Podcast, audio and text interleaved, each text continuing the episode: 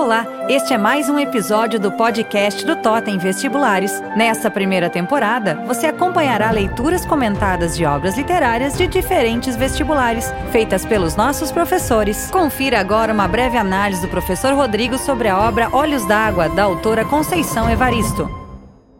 O livro de contos Olhos d'Água, de Conceição Evaristo, veio à luz em 2014.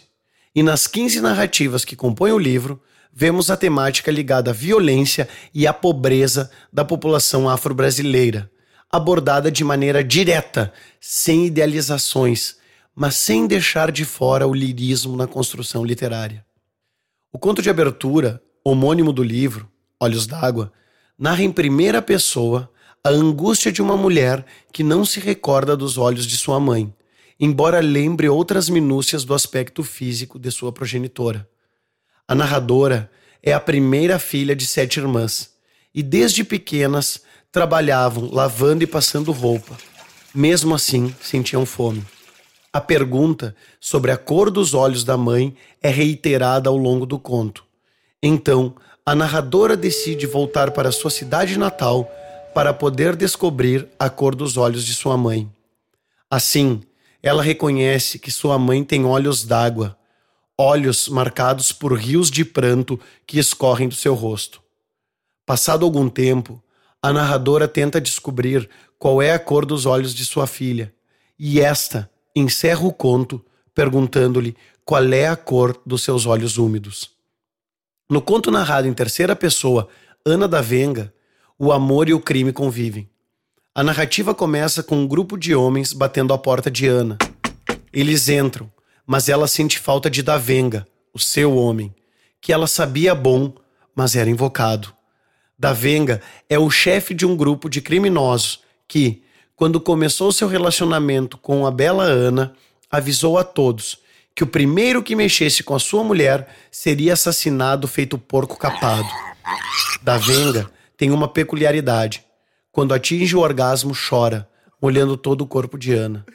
O casal se conheceu em uma roda de samba, pouco tempo depois de Davenga realizar um assalto. No presente, ela está grávida e tensa, pois seu marido não vem. Então, estão todos homens, menos ele. De repente, ele entra e lhe explica que é uma festa de aniversário para Ana. Ela, como estava habituada à dor, não conseguiu imaginar coisas boas na ausência de seu companheiro. A festa se desenrola e Davenga a dá por encerrada. O casal vai transar. Enquanto isso acontece, a porta se abre repentinamente. São dois policiais. O casal está cercado. No outro dia sai no jornal que um policial foi morto, mas que Davenga e sua mulher também. No penúltimo conto do livro, A gente combinamos de não morrer, existe uma forma narrativa que alterna os narradores. Em cada segmento, um personagem assume a voz da narrativa, fazendo a sua, narrando-a em primeira pessoa, mostrando-nos fragmentos da história que se vai compondo. Dorve e seus amigos fizeram um pacto de não morrer. A gente combinamos de não morrer. Então, ele toca seu filho recém-nascido com a ponta de uma escopeta, fato que assusta Bica. Bica perdeu seu irmão Indago ainda jovem. Bica e Dago eram filhos de Dona Esterlinda, que gostava de assistir novela, pois a distanciava da realidade opressora que vivia. Bica lembra que perdeu seu irmão porque ele contou algumas coisas que não deveria. Dorve, sob o efeito de cocaína, começa a imaginar uma viagem dele, seu filho e Bica, sua namorada, para o fundo do mar, único lugar onde poderiam viver. Dona Esterlinda chora olhando novelas e sabe que Dorve está complicado, pois alguém lhe passou a perna no negócio de venda de drogas e agora os distribuidores querem cobrar a dívida dele. Dorve vai matar quem lhe deve, mas sabe que vai morrer. A morte lhe é indiferente, mas ao mesmo tempo pensa nela com certo gozo. Lembra-se que no primeiro tiroteio de que participou ficou excitado e ejaculou.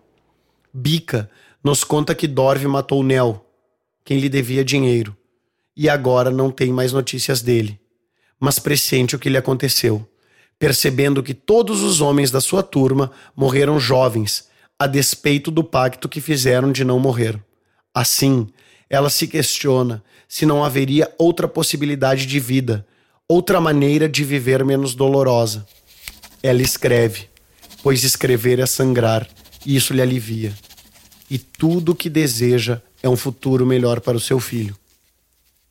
Ainda fazem parte do livro contos como do Zuquerença, de Lixão, Quantos Filhos Natalina Teve, mostrando sem idealizações ou projeções não legítimas a vida dos afro-brasileiros e afro-brasileiras. Uma vida empurrada à marginalidade por questões sociais. Uma vida e um destino cruéis, percebida do ponto de vista de quem viveu essa realidade. São narrativas que dão voz aos que nunca tiveram, narrativas em que a violência é naturalizada, tornando-se cotidiana, a revelia dos desejos pessoais de uma população jogada a essa condição em uma sociedade que a oprime. Entretanto, o lirismo da linguagem, a plasticidade no uso da língua, as metáforas acabam por colocar beleza nessa dor, fazendo-a calar mais profundo ainda. Este foi mais um episódio do podcast do Totem Vestibulares. Não esqueça de continuar acompanhando a gente para ficar de olho nos próximos conteúdos. Totem Vestibulares, gigante em aprovação.